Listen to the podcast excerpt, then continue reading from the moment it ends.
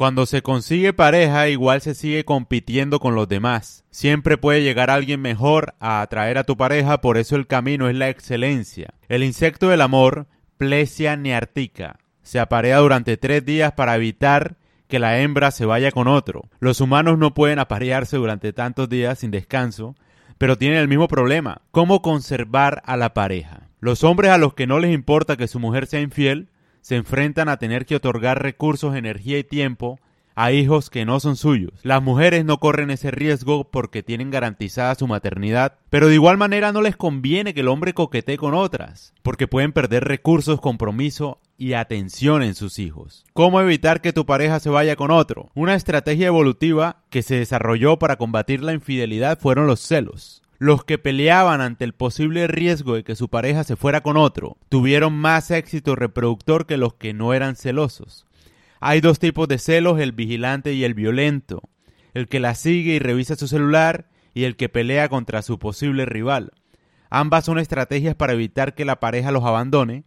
Estas estrategias no son rígidas y cambian con el tiempo. Todo hace parte de un proceso evolutivo para mantener a su pareja sexual. Hoy en día ser celoso evita que tu pareja sea infiel, pero no evita que se vaya con otro. Los celos como estrategia de infidelidad pueden funcionar, pero no como estrategia para mantener la relación.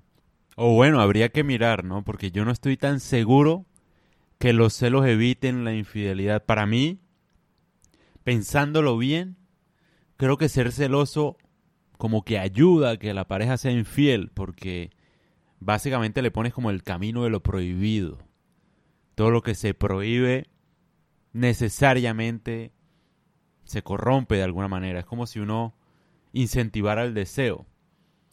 De pronto los celos podrían como que mitigar o dificultar, no sé cómo, cómo decirlo. Ese la consumación de la infidelidad. No sé si se diga bien, pero pues sí.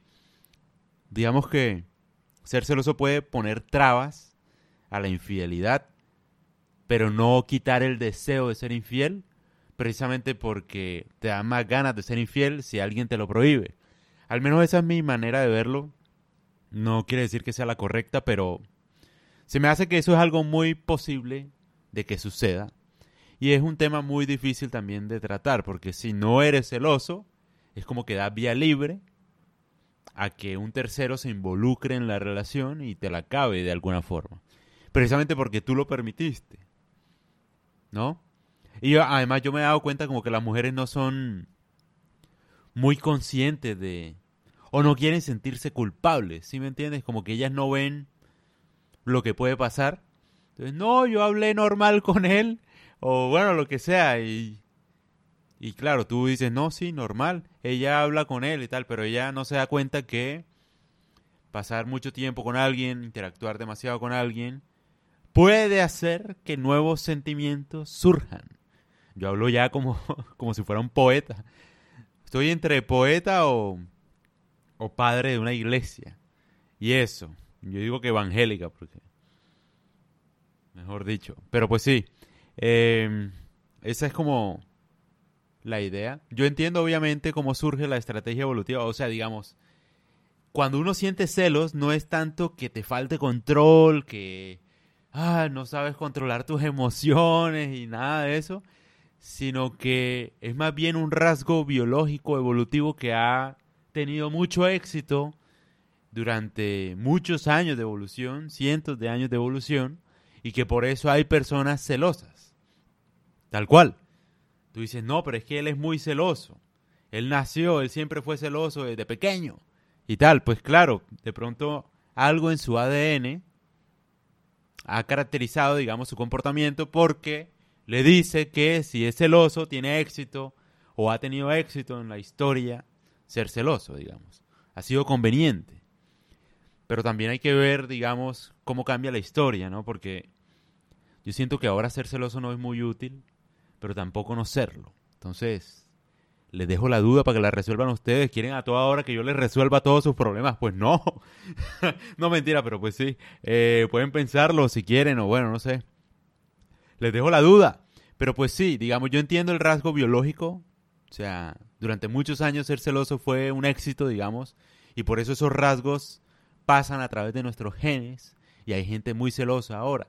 Pero yo no sé qué tan efectivo sea ser celoso hoy día. Aparte porque si una mujer quiere ser infiel, lo es y tú no te das ni cuenta. O sea, la cara tuya, bueno, no sé. De pronto antes, en la tribu, era como más difícil, digamos, ser infiel. No sé, pues porque se la pasaban en la tribu, digamos, no era como tan... En cambio hoy es más fácil, en un baño, no sé. Digo yo acá, en un momentico, tal vez ahora es más fácil. ¿Será que ahora es más fácil? A mí se me hace que sí, la verdad. Siento que ahora puede ser más fácil, porque aparte hay muchos viajes de negocios, supuestamente. Eh, y tal, ¿no? Que yo voy aquí con el jefe y, o, con la jefe. O bueno, no, sí, que viaje de negocios, viaje aquí para atender a la población, bueno, a lo que sea. No sé, no sé quién me escribe. Bueno, hasta aquí dejo el podcast. Espero lo disfruten. Mentira, volví. lo que pasa es que bueno, me estaban escribiendo en WhatsApp, no sé, y bueno, me distraje. Pero ahora sí, volviendo al tema, también yo creo que fue un rasgo evolutivo sentir celos, porque obviamente antes sí se podía pelear por la pareja, digamos, no sé. Hace mil años yo creo que podías matar a alguien que mirara a tu pareja y no pasaba nada, digamos. A los golpes o como sea.